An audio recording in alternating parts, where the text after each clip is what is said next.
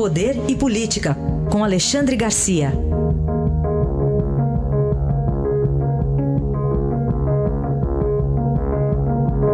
Alexandre, bom dia. Bom dia, bom dia, Carolina. Bom dia, Alexandre. Vamos começar a falar falando sobre efetivamente o primeiro dia de férias do Supremo. O Supremo que muitas vezes governa e legisla, né, Alexandre? Exatamente, virou poder executivo e legislativo, e agora é o poder que entra em férias, talvez crises entrem em férias, surpresas, né? Hoje, talvez a única surpresa de hoje seja o México, mas o, o Supremo em férias não teremos aquela surpresa de depois do jogo, segundo a turma soltou quem hoje, né? é, virou um tribunal político, segundo a opinião de um grande número de brasileiros, né? e não o constitucional previsto na Constituição. Né? Aliás, a própria Constituição foi rasgada pelo presidente do Supremo presidindo um julgamento no Senado, julgamento da presidente da República. Né? Ele tendo, tendo os votos de mais de dois terços dos senadores e mais o presidente do Senado, mudaram a Constituição sem passar pelo, pelos necessários três quintos, com duas votações na Câmara, duas votações no Senado. É ali, na hora. Né? Está escrito lá no parágrafo único do artigo 52, abro aspas, limitando-se a condenação por dois terços eh, dos senadores à perda do cargo com inabilitação por oito anos para exercício da função pública. Esse com inabilitação por oito anos para exercício da função pública foi simplesmente rasgado da Constituição, jogado fora aquele dia. E desde então ficou todo mundo com o pé atrás em relação a ministros, a juízes, do Supremo, né? Agora ficam em férias, só voltam em agosto.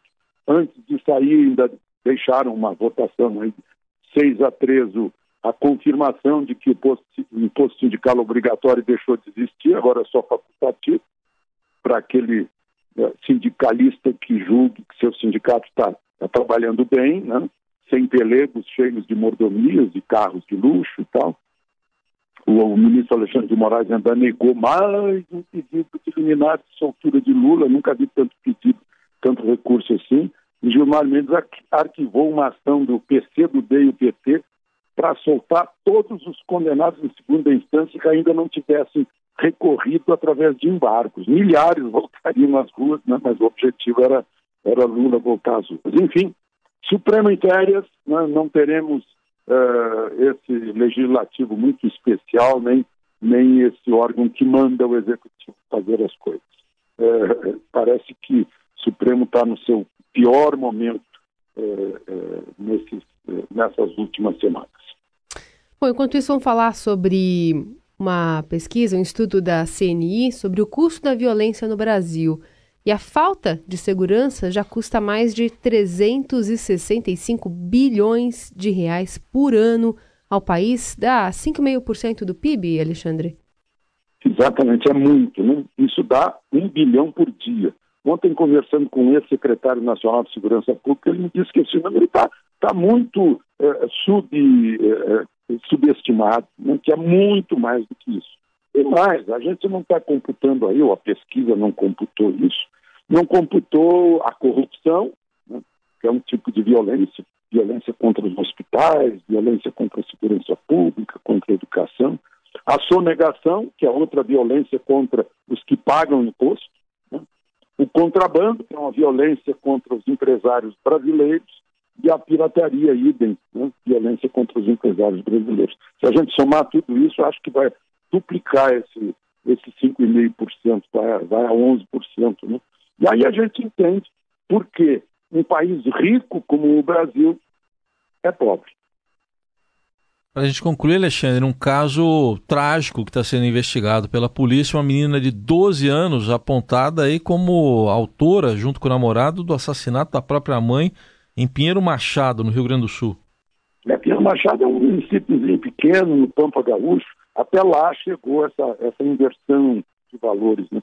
A mãe teria sido morta, segundo o delegado, a marteladas enquanto dormia. Mas o que, o que eu queria dizer é o seguinte: a mãe estava contra o relacionamento dessa menina de, de 12 anos, né, uma criança entrando na adolescência com, com um namorado de 16, porque se botou na cabeça das crianças essa sexualidade precoce, né?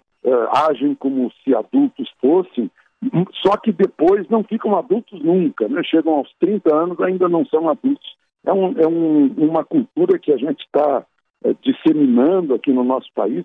Eu, eu, costumo lembrar que certa vez na Espanha né, a gente estranhava quando via uma criança, lá pelas tantas caiu a ficha. A gente estranhava porque as crianças estavam vestidas como crianças, né, as meninas e meninos.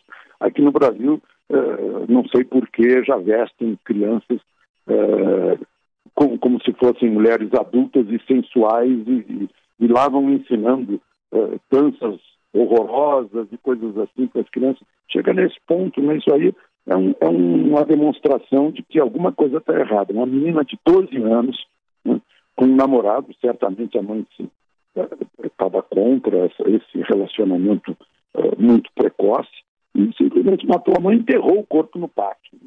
É, é, eu só queria fazer esse registro aqui para ver se a, se a, gente se preocupa com esse tipo de, de cultura que está sendo transmitida para as novas gerações, que precocemente adultas, mas na verdade viram uh, uh, crianças imaturas ao chegarem aos, aos 30 anos. Aí a análise de Alexandre Garcia, que volta amanhã ao Jornal Eldorado. Obrigado. Até amanhã, Alexandre. Até amanhã.